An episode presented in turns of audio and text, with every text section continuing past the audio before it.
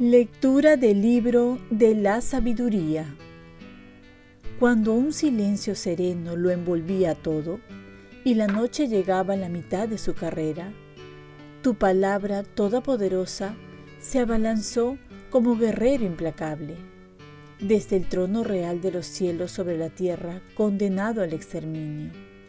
Llevaba la espada afilada de tu decreto irrevocable. Se detuvo y lo llenó todo de muerte.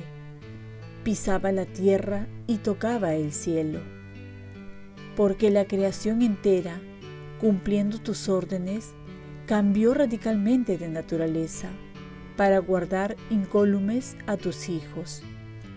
Se vio la nube dando sombra al campamento, la tierra firme emergiendo donde había antes agua, el mar rojo convertido en camino despejado y el violento oleaje hecho una verde llanura. Por allí pasaron en formación compacta los que iban protegidos por tu mano, presenciando prodigios asombrosos, retozaban como potros y saltaban como corderos, alabándote a ti, Señor, su libertador. Palabra de Dios. Salmo responsorial. Recuerden las maravillas que hizo el Señor. Cántenle al son de instrumentos. Hablen de sus maravillas. Gloríense de su nombre santo. Que se alegren los que buscan al Señor. Recuerden las maravillas que hizo el Señor. Hirió de muerte a los primogénitos del país primicias de su virilidad. Sacó a su pueblo cargado de oro y plata, y entre sus tribus nadie tropezaba. Recuerden las maravillas que hizo el Señor, porque se acordaba de la palabra sagrada que había dado a su siervo Abraham. Sacó a su pueblo con alegría, a sus escogidos con gritos de triunfo recuerden las maravillas que hizo el Señor. Lectura del Santo Evangelio según San Lucas. En aquel tiempo, Jesús, para explicar a sus discípulos cómo tenían que orar siempre sin desanimarse, les propuso esta parábola. Había un juez en una ciudad que ni temía a Dios ni respetaba a los hombres. Había en la misma ciudad una viuda que no cesaba de suplicarle, Hazme justicia frente a mi adversario. Por algún tiempo se negó, pero después se dijo, Aunque ni temo a Dios ni respeto a los hombres, como esta viuda me está fastidiando, le haré justicia, para que no vengan continuamente a molestarme. Y el Señor añadió, Fíjense en lo que dice el juez injusto. ¿Dios no hará justicia a sus elegidos que le gritan día y noche?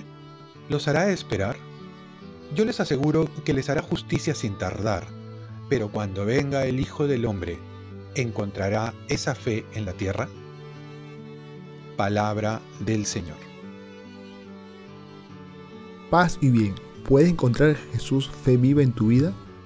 Ante tantas injusticias que vemos o que somos testigos, quizás también se nos viene a la mente esta pregunta, ¿dónde está Dios?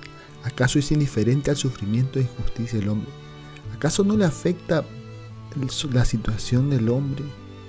De todas estas preguntas caen cuando vemos que Dios, al ver el sufrimiento del hombre y su condenación, se hace hombre por amor. Esto ya es demasiado.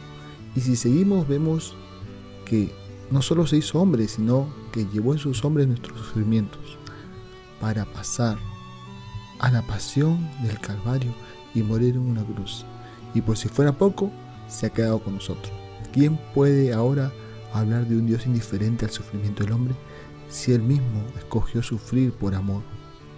La Madre Teresa de Calcuta va a decir, en la cruz nos mostró cuánto nos ama y en la Eucaristía cuánto nos sigue amando. Es así que en esta parábola se revela el contraste de un juez injusto y muestra a un Dios que es justo y misericordioso, que hace justicia a sus elegidos. Y por otro lado nos dice que esta viuda no cesaba de suplicarle. Y es aquí la parte que nos toca. Hemos visto que Lucas nos presenta a un Jesús que cuando se le pide por misericordia, nunca niega nada. Aquí también se nos presenta un Dios que atiende a los más pobres, a los más desposeídos, a los indefensos como la viuda. Dios se manifiesta como el defensor de los indefensos, la palabra de los que no tienen voz, la fuerza de los débiles. Por nuestra parte, debemos recurrir a Él e insistir con fe. Pero Dios tiene su momento y su manera de actuar y muchas veces no lo podemos percibir, pero sí estemos seguros que está actuando. La última pregunta de Jesús es, ¿encontrará esa fe en la tierra? Y la respuesta la podemos ver hoy. ¿Seguimos acudiendo a Dios? ¿O a quién acudimos? Muchos creen que el dinero lo soluciona todo, que recurrir a lujos también.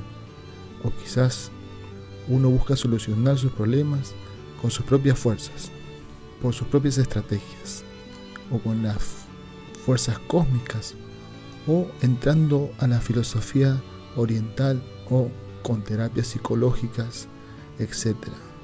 Y en todo se deja de lado a Jesús, pues Jesús es nuestro doctor y también nuestra medicina, así que acudamos a Él con confianza. Oremos, Virgen María, aumenta mi fe y en todo momento que busque a Jesús como el Señor que todo lo puede y que me ama y busca mi bien. Ofrezcamos nuestro día. Dios Padre nuestro, yo te ofrezco toda mi jornada en unión con el corazón de tu Hijo Jesucristo, que siga ofreciéndose a ti en Eucaristía para la salvación del mundo. Que el Espíritu Santo sea mi guía y mi fuerza en este día para ser testigo de tu amor. Con María, la Madre del Señor y de la Iglesia, te pido por las intenciones del Papa. Con San José Obrero, te encomiendo mi trabajo y mis actividades de hoy para que se haga en mí tu voluntad. Y la bendición de Dios Todopoderoso, Padre, Hijo y Espíritu Santo descienda sobre ti. Cuenta con mis oraciones que yo cuento con las tuyas y que tengas un santo día.